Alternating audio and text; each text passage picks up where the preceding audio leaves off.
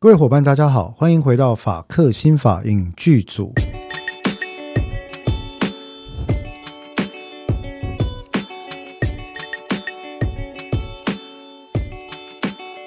Hello，各位伙伴，大家好，我是呃法克新法影剧组的主持人志豪律师，我是邓作家。呃，很开心哦，各位又回到空中，继续来跟我们在空中呢，空中 线上空中，空中很老派的，好老派，对对对，可能没有人听得懂 空中哪里。我们以前都这样 on air 好吗？好，我们小时候是听垃圾哦长大的哈啊，没关系，我要坚持空中。欢迎各位伙伴回到空中呢，来跟我们这个相会啊，呃，继续听一下我们有哪些跟司法心理学或相关议题有关的这个影剧。那么今天这一次呢，哎，我们。更重要，我记得我们上一集讨论的是韩国电影李沧东导演的《绿洲》，嗯，对不对？哈，那是一个关于边缘人跟爱还有生命的故事。是对。那这一集其实我们要讨论的也算跟边缘人有点关系吧？也是边缘，也是一种边缘人，也是一种也是生命力，也是生命力，也是边缘人哈。那但是我自己看完这部电影，我是认为呢，嗯。外面的广告词很容易造成观众对对这部电影有错误期待。嗯，那这是什么电影呢？这是二零二二年由 Sony 所发行的呃一部电影啊。嗯，改编自。呃、uh,，Delia Owens 的原名的的这个同名小说，英文的同名小说、嗯、叫做《Where the Crawdads Sing》。嗯啊，Crawdad 其实就是常生存在这种大概美国南部在沼泽或湿地地区的，我们叫小龙虾啦，或者叫喇锅啦，啊、嗯，就是就是就是，你就想这种小的那种淡水的，像鳌虾或龙虾类的东西。嗯嗯那 Where the Crawdads Sing 其实指的就是说啊，在那沼泽或湿地的深处，嗯，那其实沼泽跟湿地在剧中是有严格的分野的，嗯啊，因为后来我们的女主角其实她就变成了一个类似呃自然或自学有成的自然或博物学家吧，可以这样讲，嗯，对，自然学家，对。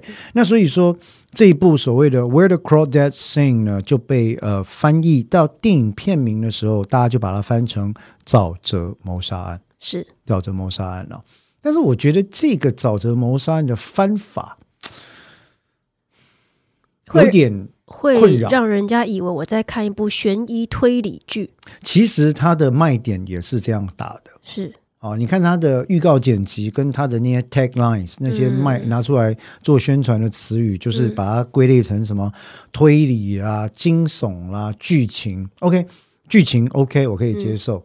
推理跟惊悚，我个人认为几乎没有，对，成分很低哦。当然，更完全是几乎零血腥了，对，几乎了哈，嗯、就非常非常成分非常非常低哦，都都非常的隐晦这样子。嗯、那所以以这部电影来看，我个人认为它就是一个剧情片，它甚至文学感很强。文学感很强的剧情片，嗯，那这也可以解释，其实它本来就是翻译自我刚刚提到 Delia Owens 他的同名小说，本来就是一本相当受到好评的英文原著，嗯，它的原著本来就没有定位成是 mystery，嗯，它不是推理惊悚片的定位啊，因为它描述的就是说女性，嗯，特别是边缘的女性，嗯，在社会制度里面，其实它社会制度包括。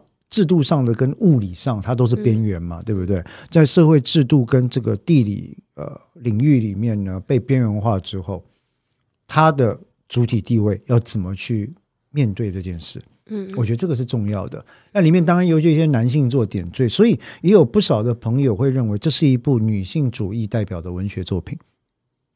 嗯，不是代表作，而是代表女性主义的文学作品。嗯，那当然，这个就看我们在文学评论跟文学批判理论上要怎么解读。那如果说到有这个意向的话，其实我觉得我也不会去争辩或反对了。啊，他确实某程度想要探讨关于女性面对，尤其是边缘女性面对社会寄存的这些体系或制度或价值，她受到的一个状况是什么？嗯，那在这里面呢？司法代表社会形成了迫害者的地位，嗯，很有趣啊。那这个剧情在讲什么呢？啊，其实我在在讲剧情之前，我要先讲一下这部电影的女主角非常值得一提，嗯，这部电影女主角呢，其实是先前也是一部非常有名的文学作品改编成的呃影视作品，叫做《正常人》，是里面的女主角。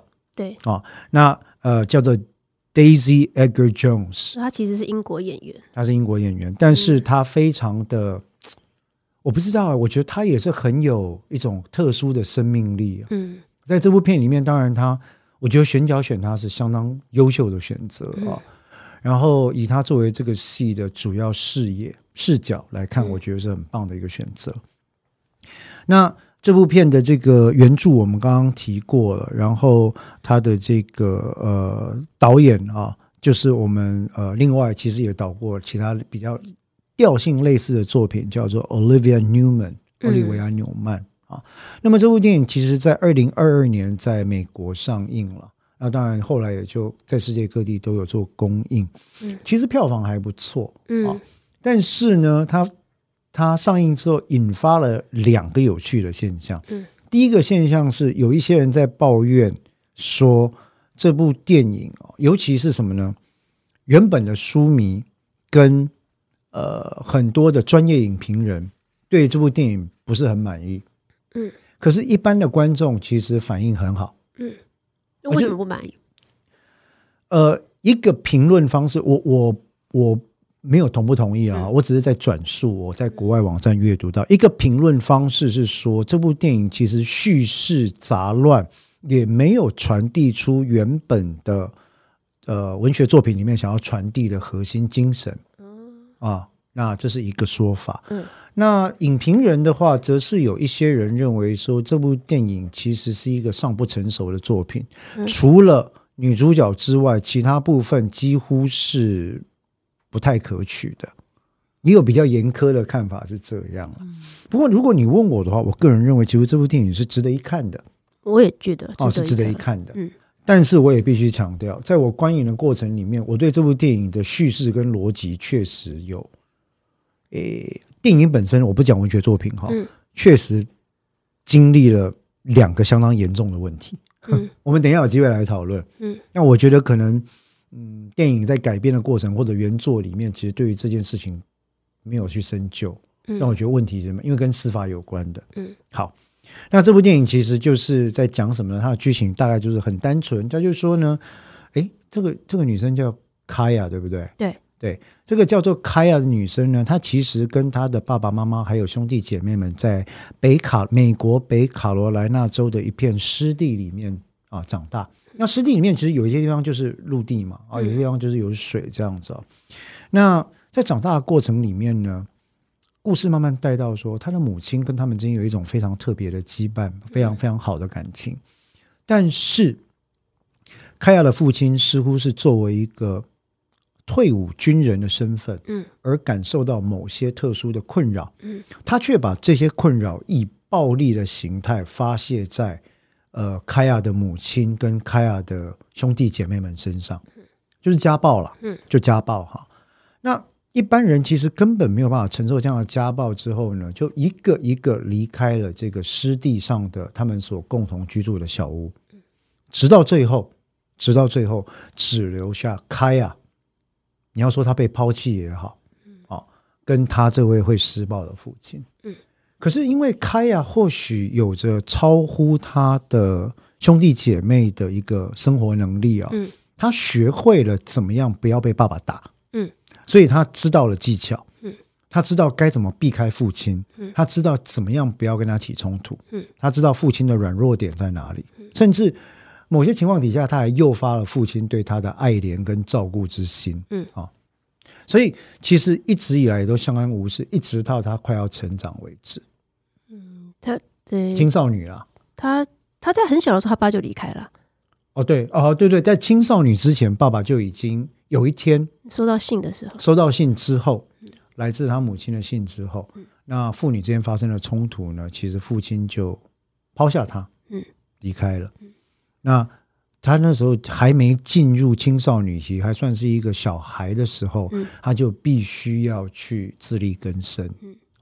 但是他似乎并不恐惧，是因为他觉得这片湿地是他的，跟他生命连接的，所以他他有一幕不是他一个人在里面反而睡不着，嗯，他必须要把他的床垫拖到沙沙门门口来，嗯，听着来自湿地各种生物的声音，嗯，他才能沉沉睡去，嗯，好，所以呃就这样子，在湿地过程成长，开始遇到了第一个啊偶尔会来湿地探索的一个少年，嗯，也慢慢的解释他，嗯，那这位少年呢，来自于一个渔夫家庭，嗯。啊。然后，呃，母亲跟姐姐。还是妹妹，我忘了哈。在某一次希望，似乎是希望帮他购买生日礼物的过程里面呢，出了车祸，嗯，然后就就死亡了啊。那这一位是可以说是后来就跟我们的女主角建立了特殊的情谊，嗯，啊，甚至是交往的关系。也透过这个男孩子呢，他开始教凯亚学会识字。嗯，那凯亚原本已经对这个湿地的自然环境、生态、生物具有非常深刻、第一手的观察跟知识嘛。嗯，所以他有非常多的画作，收集羽毛、分类、观察习性等等，是无与伦比的非常优美的著作。那一旦学会了文字之后，等于是如虎添翼，他开始进行大量的阅读、自学等等。两个人感情也越来越好，但后来这个男孩子他需要去外面外地念大学，嗯，所以就必须要离开，那就上演了一般的这个剧情场景，就是说，呃，两个小情侣，然后男方跟女方保证说，我一定会回来的，我一定回来，就是什么，就是国庆日我会回来的，嗯，你不要担心，很快，啊，当然是没有回来，嗯，没有回来，也因此才会遇到第二个男配角，嗯，那这个男配角在。呃，凯亚所居住的湿地附近的镇上，也算是一个呃风云人物了。嗯，哦，好像是足球美式足球队的健将。嗯，然后呢，也是大家关注的焦点。嗯，那或许是出于好奇，或许是出于一种特殊的感觉，这个男生很快的也在呃，好像跟凯亚要建立一些关系。嗯，啊，但后来呢，到他们。过一段时间之后，就发生了这个案子。嗯嗯，这个男生死掉了。嗯，是谁干的呢？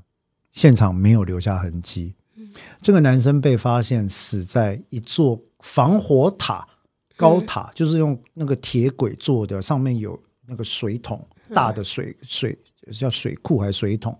哦，又防火用途那种，但是已经锈蚀斑斑、架构不稳的状况。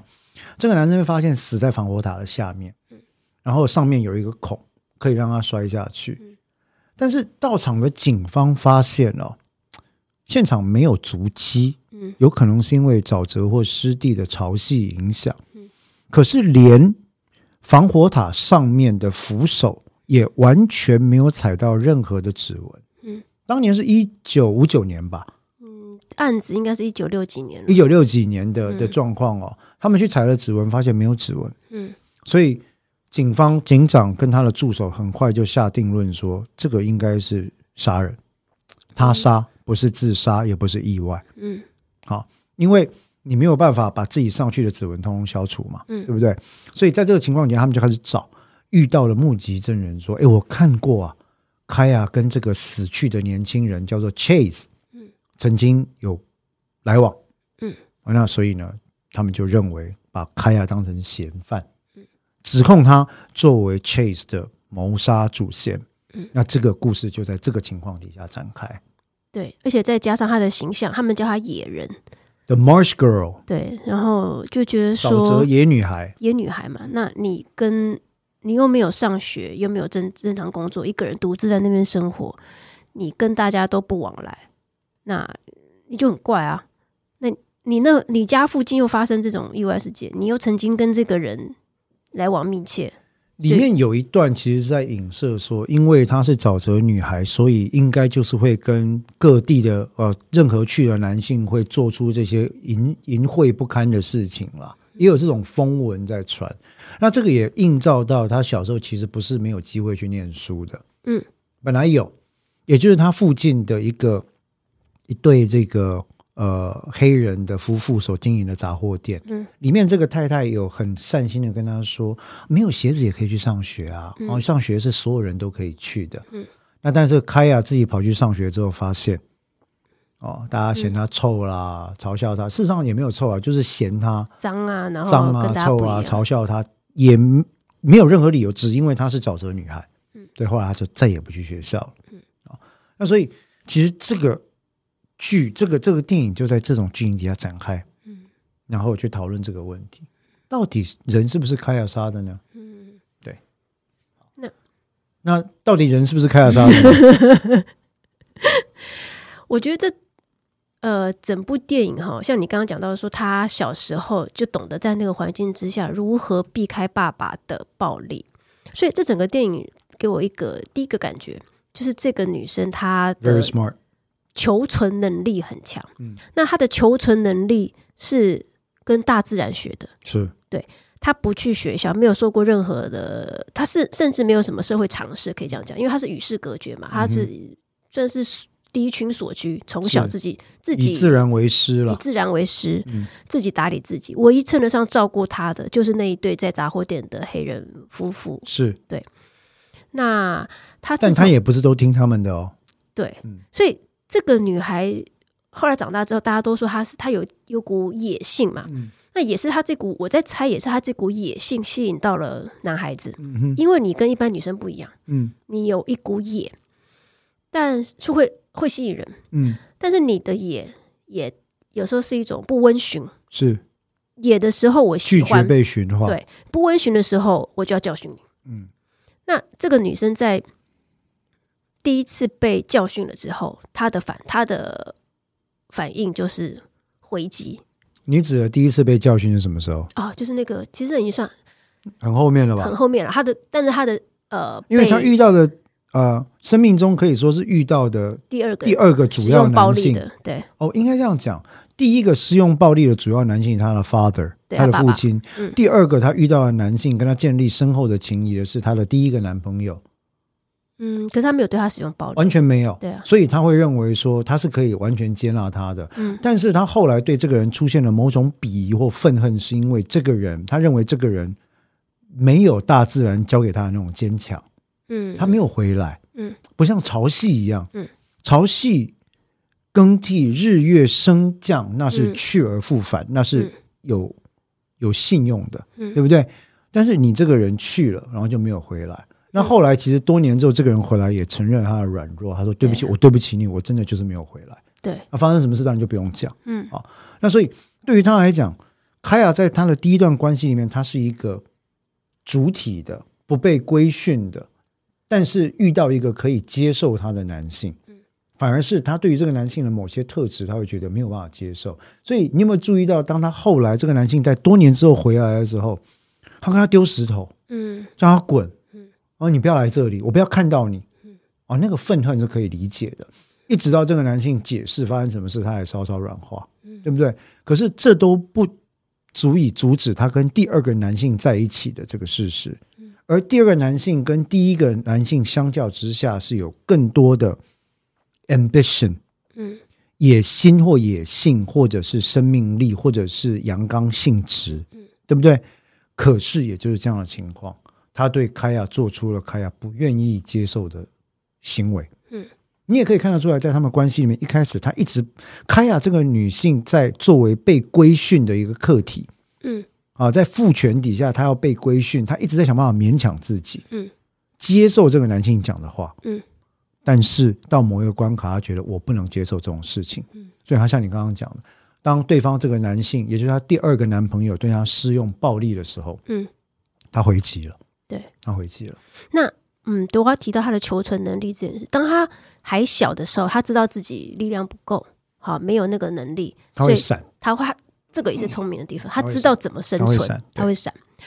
然后爸爸离开了，剩他一个人住在那边的时候，他也知道怎么养活自己。嗯哼，他去想办法去挖那个一倍去卖，贻贝去卖。嗯，那他也知道怎么去在野外，也不能算野外，就是呃，湿地附近，对自己生存下来。对，那长大了之后有能力了。到了第一个男朋友教他识字，他的他的武器变多，等于说跟外界社会对抗的武器变多了。文字也是一种武器。嗯、我记得他当他会学会识字、懂得看书之后，他说他从来不知道文字力量这么大。是，对。那会识字这件事情，一不能讲会识字，他除了会识字，他其实是非常聪明的，他有他是会看书的，有有阅读能力的，再结合他的天生的呃观察跟绘画能力，是他帮他自己赚到钱了，甚至出版，对，对不对啊？当然也要感谢他这第一个男朋友，而且他很真诚的为他好。他第一个男朋友其实算是他的算人生导师吧。对，然后他就跟他说：“嗯、你你有这么棒的天赋，你要去出版，他至少可以帮你赚一点钱。嗯，你如果考虑离开这个地方的话，他可以给你第一桶金啊。嗯，对，他他的意思好像是说，如果你不打算离开的话，嗯、你可以靠可以养活你自己，你可以靠不用跟外界互动，但是养活你自己。总而言之，他也证明了一件事情嘛，哈、嗯，女性拥有独立自主的经济能力，对于自己是有帮助的。对这件事情，You can go wherever you want or stay here。所以他的求存是说，他从一个没有武器运用、没有力量、还还太小的人，他就可以知道怎么样求存，一直到他的武器慢慢增加，长大了，呃，年纪够大了，认识的事情多了，是，他懂得怎么去，一直一直到最后，他他知道怎么去让自己活下来。嗯哼，对，嗯哼。但我刚刚问你问题没有回答哎、欸，啊，什么？你问什么？人是他杀的吗？我想说这么快就要爆雷吗？没有啦，这我想我开玩笑，我们可以不用回答这个问题啊。嗯、但是呃，剧情急转直下，就是说，其实后来呢，凯亚因为这个疑似谋杀的案件，嗯，很快被怀疑嘛，嗯，那你就可以看得到司法是怎么运作的。嗯，在一九六零年代跟今天二零二零年代，司法的运作方式如出一辙。那个如出一辙，就是什么呢？它是依照人性运作的。嗯，那个运作的基础就是，如果不是你，那会是谁？对，你告诉我啊，如果不是你，那是谁？嗯，你跟他往来啊，你有动机啊，你对值得怀疑啊，对不对？种种传闻、种种臆测、种种证据都指向你啊，啊，就是你，要不然是谁？嗯，啊，那这个其实也充分的反映在两个场域。嗯，第一个场域是在法庭外。嗯。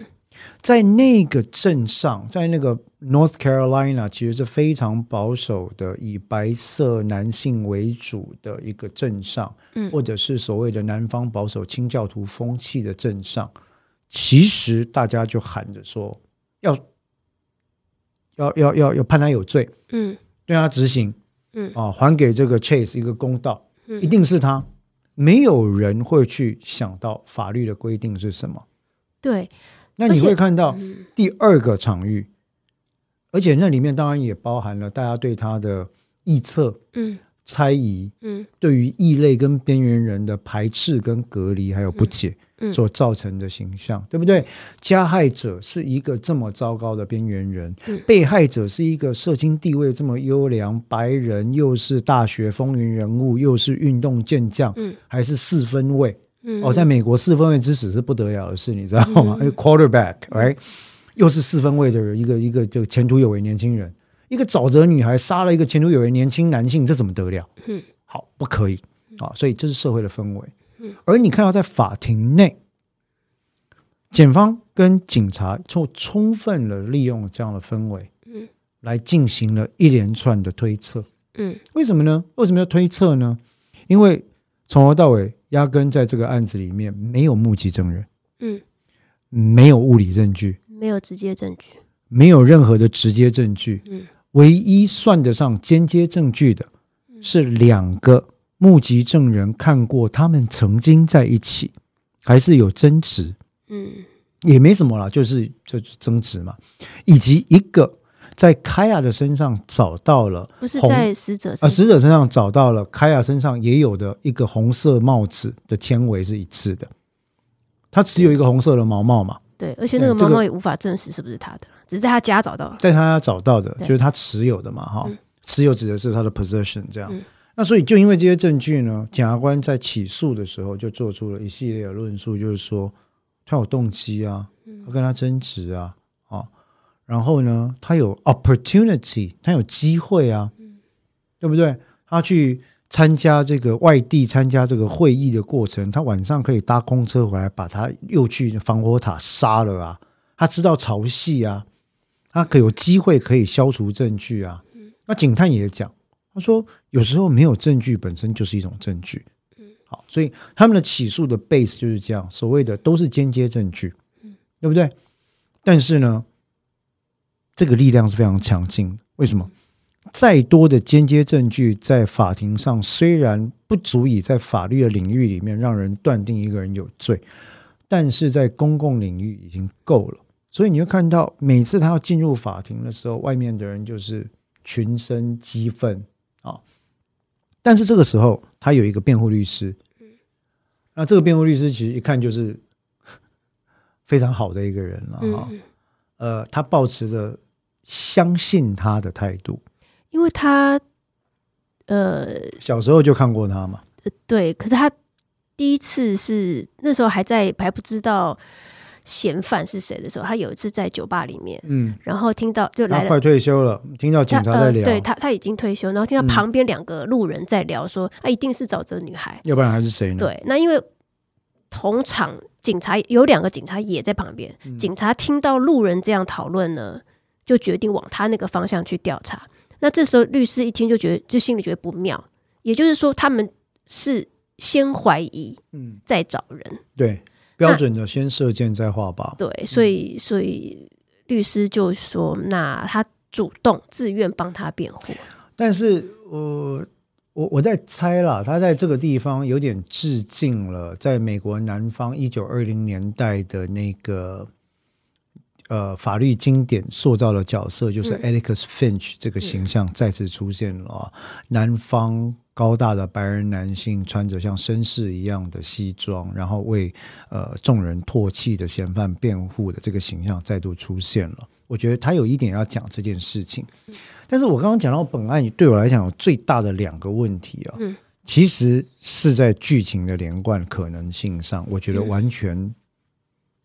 可以说是比较牵强的地方。嗯，第一个问题就是，凯雅对于法律体系的知识，嗯，并不足以他做出本案这些安排。跟我说豪赌，我不说破，我只说到这里。嗯，啊，他对于法律体系的了解，不足以让他做出这些安排跟豪赌。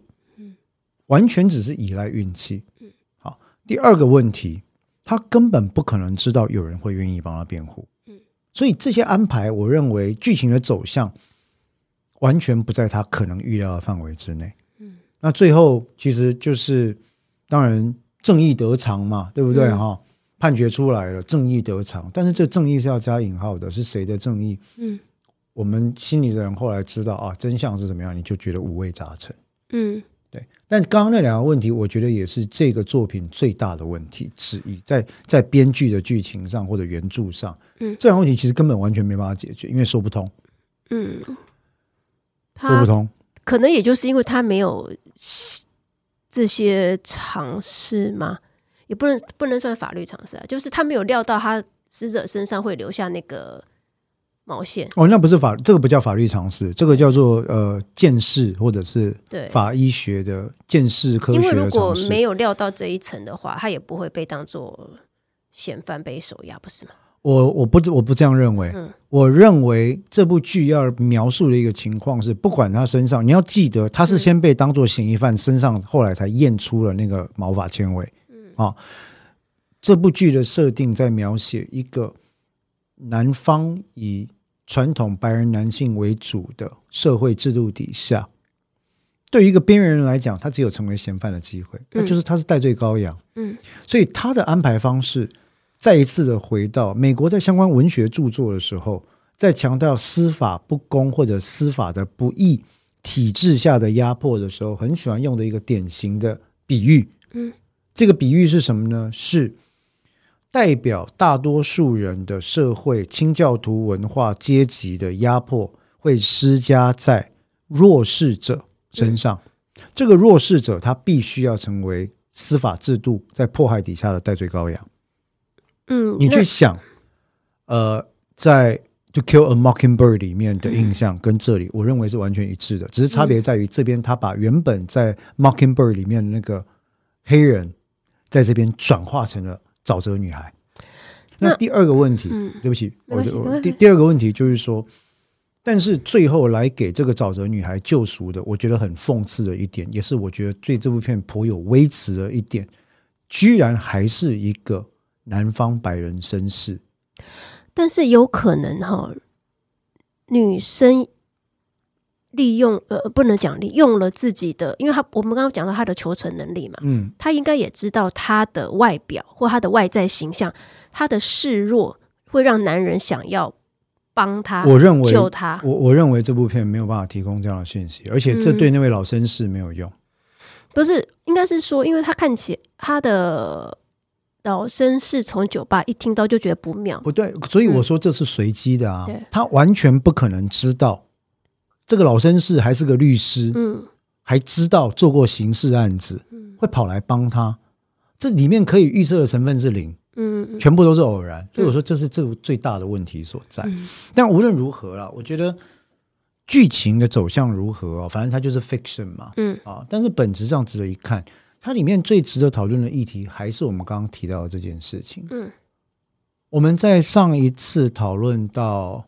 李沧东导演的《绿洲》的时候，我们也讨论到，嗯，社会的阶级以正常人的面貌、以司法的面貌、以社会经济阶级的面貌，对于弱势者所做出的压迫这件事情。嗯，那我我必须要跟大家解释一下，这样听起来好像我很左派哈，其实不是，就是我们在讨论社会学的时候，一定会用这样的观点来看。嗯，但不表示这个压迫，这个压迫是要加引号的。嗯。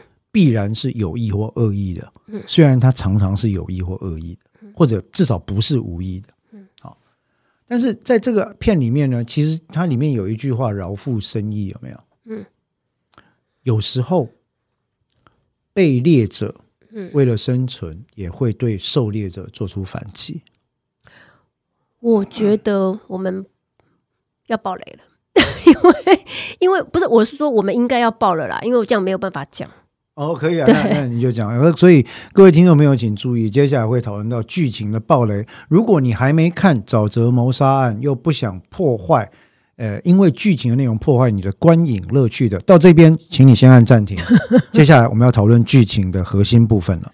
好，是的，就是所以狼到底起下面两台，犀利 就是那个。对了，其实他让自己脱罪之后。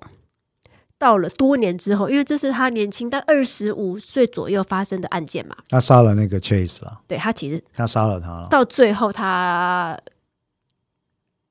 他他去世有可能就是七八十岁了嘛。哈、嗯，他先生发现，原来其实还是他，是他，因为他留下来的那个项链。对对，项链就是他从 Chase 身上拿回来的。对，因为你刚刚讲到说，有时候被狩猎者的反击方式就是，呃。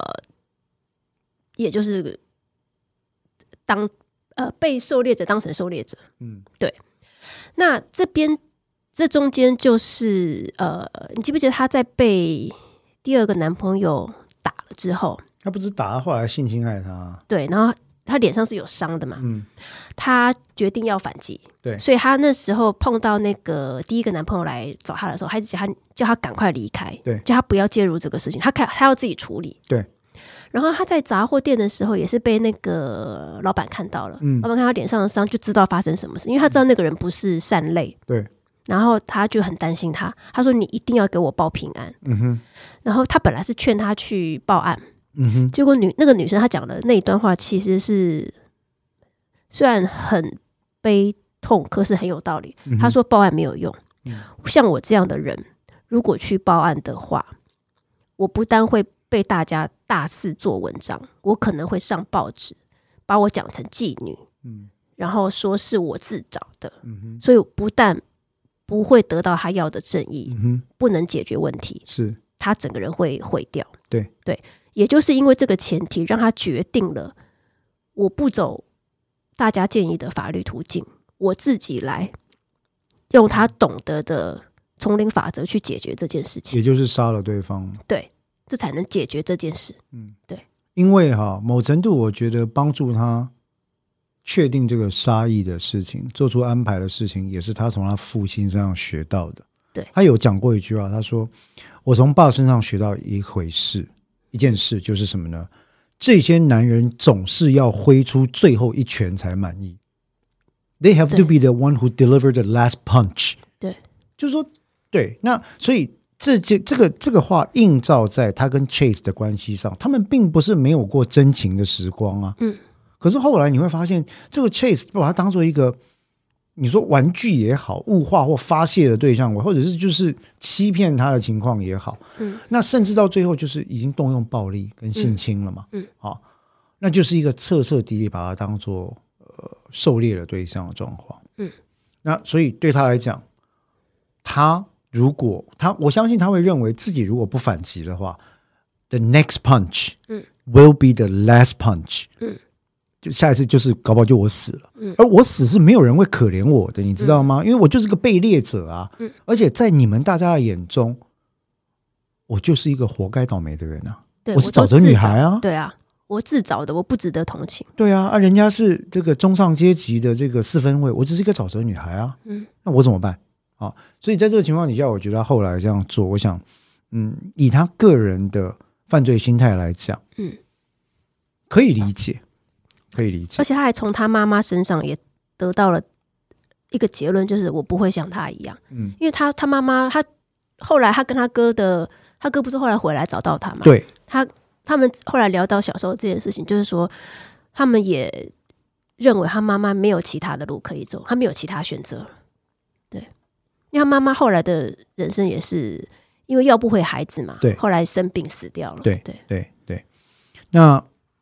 所以在这个里面，我觉得其实对于犯罪心理啊，卡亚所为当然也是犯罪了。嗯，啊，那我们也了解说，在法律上，你不能用犯罪来回应另外一个犯罪了。嗯，但是如果以开亚作为加害者的一个心理剖绘的话，嗯，我们会看得出来他的轨迹的演变，跟刚刚邓作家你提到，嗯，他以自然为师所学到的丛林法则。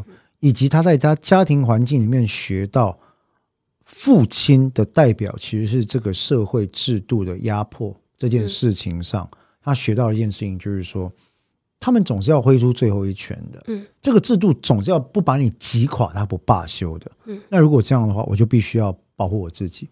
对，用什么方式呢？任何方式，用丛林的方式。所以，作为一个被狩猎者，有时候我也是要去。反击狩猎者的，对对不对？让他不能再挥出最后一击嘛。对对。那关于暴力这件事情，除了来自于他生命当中男性的呃肢体暴力之外，他承受到的其他的暴力是冷暴力，是整个他所在的这个社区对他的忽视，嗯，跟歧视也是一种冷暴力。确实，对，确实，你会看到整部剧里面唯二。对他伸出援，应该可以说是唯二了哈。对他伸出援手的一组，是在当年的美国南方社会战战兢兢开杂货店的黑人，呃，老板跟老板娘。嗯，好。另外一组呢是白人，但是一个是已经退休的律师，嗯，风烛残年；另外一个是来自于贫穷渔夫家庭。呃，妈妈跟姐姐都去世的一个文弱少年，嗯，所以你会看得到主流阶层的男性跟女性，没有任何人愿意站在他的立场对他伸出援手，或者去理解，哪怕去理解，有没有可能所谓的沼泽女孩不是你们所传言或想象的那样子？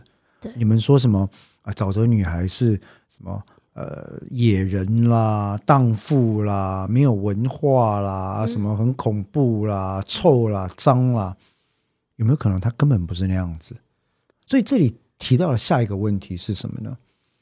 社会制度跟司法之间相互的形塑，这里面舆论跟民意占了多大的重要性？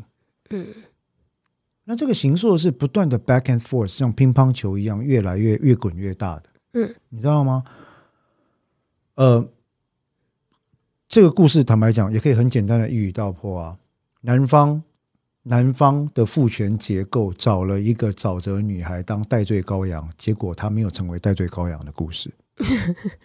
对，他电影里面好像有一句话说：“我找一个人来就责。”这件事情远大于一切嘛？是啊，对啊，是啊。我要找，就是要找一个人来发泄我的。对，这这句话，即便到今天的司法，都还百分之一百适用。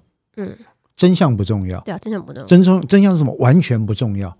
真相是检方讲的那样，还是辩方讲的那样，还是法官认定不重要，重要的是我们找到我们的代罪羔羊了。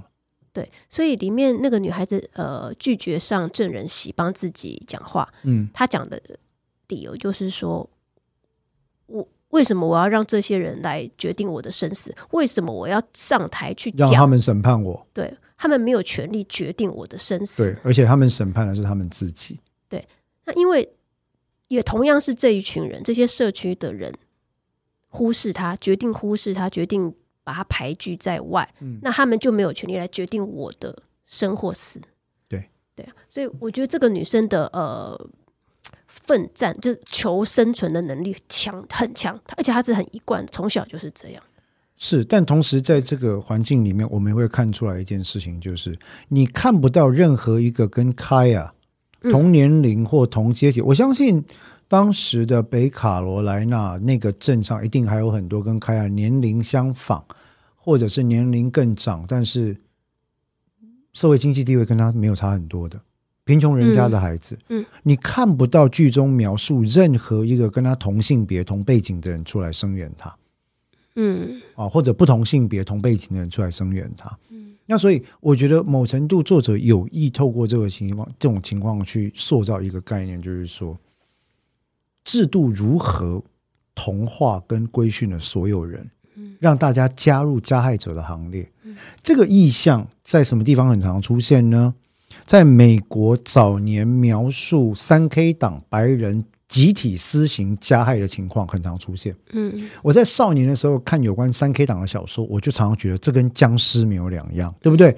后来我在伊藤润二的漫画里面看到了类似的意象描述。所以我觉得非常有趣，就是说，人一旦失去了自主意识、思考跟决定能力，当你决定跟着群体走的时候，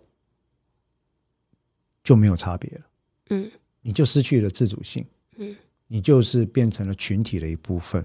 而作为群体的一部分，很可能你就决定放弃了。自己做一个人的独立跟思考。的能力。好，那代价是什么？代价不一定是今天由你来付，但。某个人在某地方会因为你的 indifference 跟被同化、被规训的结果而付出代价。嗯，对。那换到今天，在美国的陪审团制，哦，有很多人当然会讴歌陪审团制。嗯，那在台湾，我们也在实施国民法官。啊，呃，去诉诸所谓人民的智慧这件事情。那我一向是保持审慎乐观的态度。嗯，我认为这些人参与司法，其实会造成的改变是透明化这件事情，以及让被告有更多机会做一个人被呈现这件事情。但是我并不认为来自司法的决定必然是明智的，不管是来自职业法官或国民法官的决定。嗯，很抱歉这样讲，搞不好又要被人家断章取义拿去骂了。但是。对于心理学的了解，对于司法的多年实务经验，跟我对于法律哲学的理解，嗯，很不幸的就是这样悲观的结论。为什么？因为舆论、制度、民意所构成的循环会形塑判决的方向。对啊，因为当一个人就是一个个体在群体里面，他是会被缩小的，那我承担的责任也会缩小。吴宁说：“人会自愿放弃自己思考的权利，跟出来发言的责任以及权利。他既是权利，也是义务哦。作为一个公民来讲，是因为这样比较轻松。久而久之，就会演变成，如果什么事情都让别人决定的话，那不是更轻松？所以在我们看所有美国有关陪审团或者是人民参与审判制度的著作里面。”包括我最近看了一本非常好看的小说，就叫《陪审员》，嗯，英国的哈，他就在讲，在陪审团里面，在任何的公民决策团体里面，一定有一半的以上的人是，我们赶快把这件事情做完好不好？我们让我们就跟他的意见有一个意见领袖了，然后就有一两个不服规训的人在那边抵抗。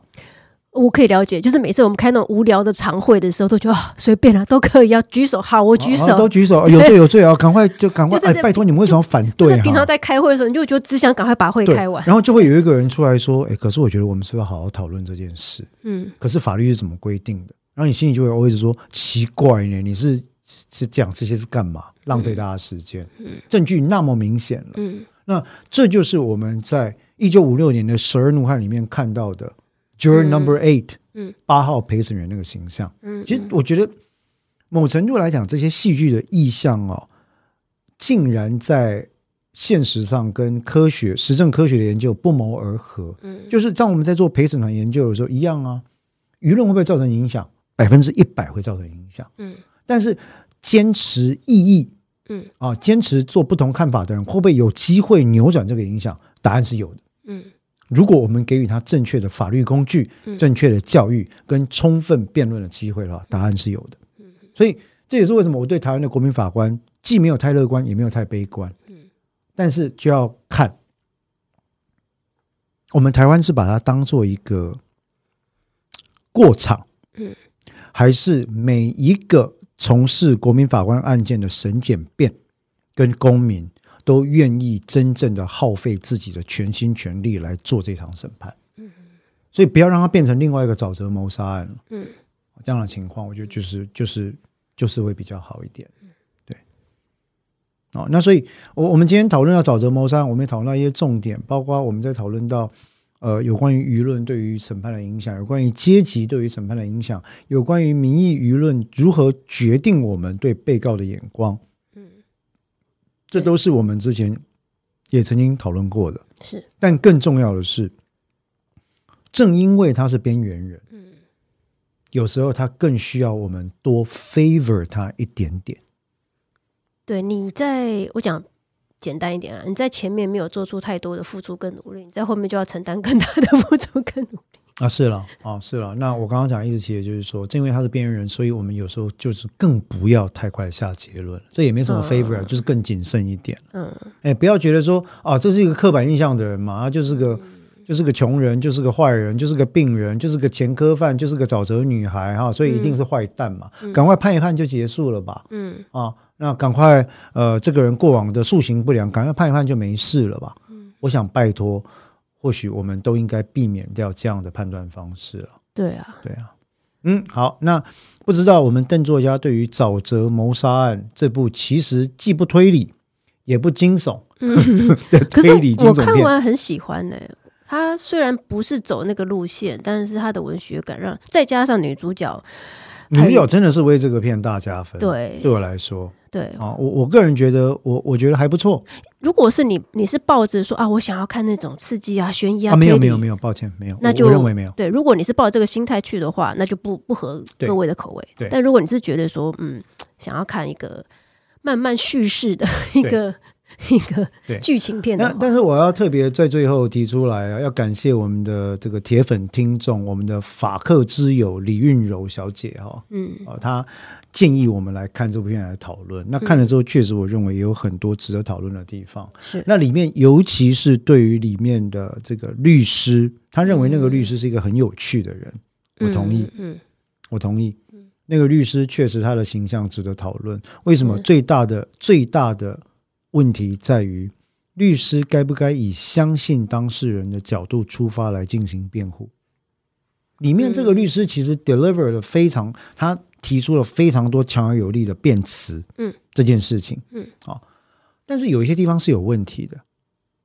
例如有一个点，嗯嗯，大部分在我们接受正统诉讼结辩的训练里面哦，嗯，除非情况有急迫。而且必要的要求，嗯，我们很少会把被告放上证人台，嗯，不是因为我们认为被告会说谎，嗯，而是因为有时候就是因为被告根本不知道怎么说谎，或者是掩饰自己的缺点，嗯，很可能会造成他一上证人台之后，在逼问之下，在法官的讯问之下，他很快的展露了自己作为一个人，的瑕疵的一面。